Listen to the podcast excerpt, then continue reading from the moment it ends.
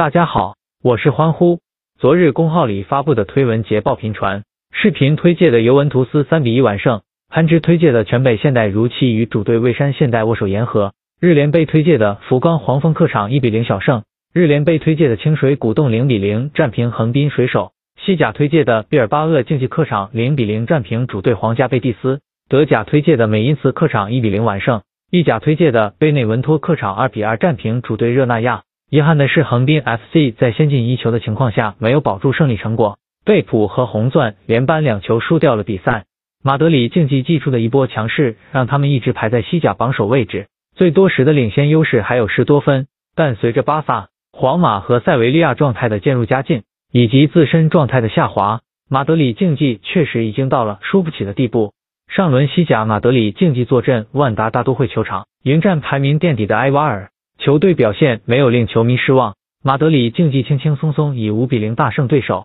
马竞在最近三十八轮西甲中有三十五场保持不败，而且今季前十六次联赛主场作战取得了十二胜三和一负的佳绩，得失球比高达三十五比九。近三轮联赛主场全部获胜的同时，共攻入八球而只失一球。本轮继续坐镇万达大都会球场迎战实力薄弱的维斯卡。马德里竞技如果想赢的话，易如反掌。维斯卡上季夺得西乙冠军，他们也得以时隔一个赛季之后重返西甲舞台，这对于球迷来说无疑是最幸福的事。但是维斯卡的实力确实有限，即使他们在西乙中能够做到碾压大部分对手，但是在西甲中他们却是实力最弱的那一批球队。赛季至今，维斯卡只取得五胜十二平十四负的劣迹。积二十七分的他们也面临沉重的降级危机。虽然之前维斯卡接连击败莱万特和埃尔切，取得赛季首次连胜，但是上仗他们却不敌同为降级区域队伍的阿拉维斯，输掉了这场保组路上的关键比赛，也令阵中球员士气备受打击。